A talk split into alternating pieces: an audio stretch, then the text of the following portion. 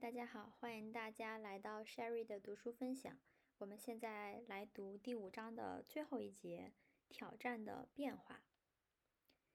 任何社会都不能无限期的维持两位数的经济增长。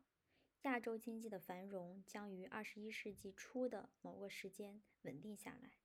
日本经济增长率于二十世纪七十年代中期大大下降。此后也没有明显的高出美国和欧洲国家，其他出现亚洲经济奇迹的国家的增长率也会下降，接近于综合经济中保持的正常水平。同样，任何宗教复兴或文化运动中都不会无限期的持续下去，在某一时刻，伊斯兰复兴运动将平息或消失在历史中。如果为其提供人力的人口推动力在二十一世纪的前二十和三十年减弱，那它就极有可能发生。到那时，好战者、老战士和移民的队伍将缩小，伊斯兰世界的内部、内部的和穆斯林同其他民族之间的大规模冲突可能会减少。伊斯兰世界和西方的关系虽不会变得密切，但冲突会减少。准战争可能会让位于冷战，甚至可能是冷和平。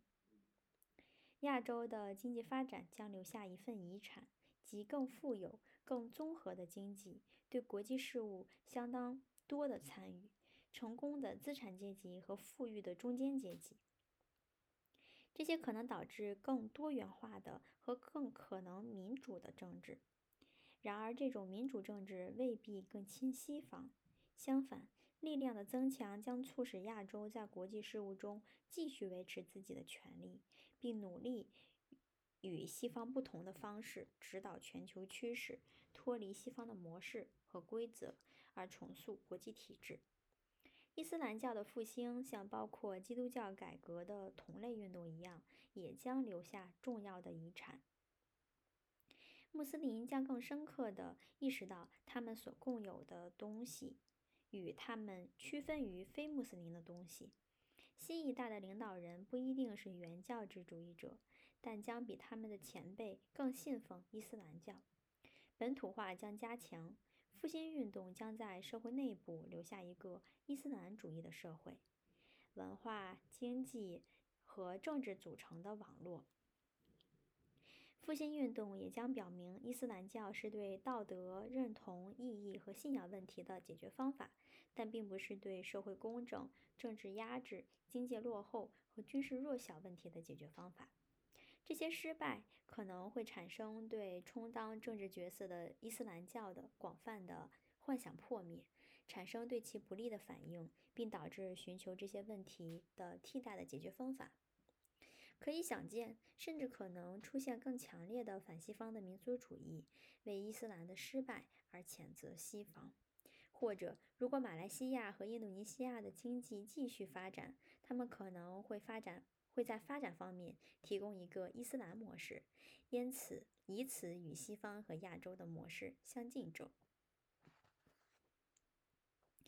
无论如何，未来几十年亚洲经济的增长。将产生使西方所支配的现存国际秩序不稳定的深刻影响。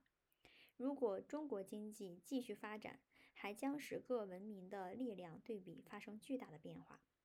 此外，印度可能开始实现经济的迅速发展，并作为影响世界事务的一大竞争者而出现。同时，穆斯林人口的增长将成为使穆斯林社会及其邻国不稳定的因素。大量受过中等教育的青年人将继续为伊斯兰教的复兴提供人力，并助长穆斯林的好战性、军国主义和移民。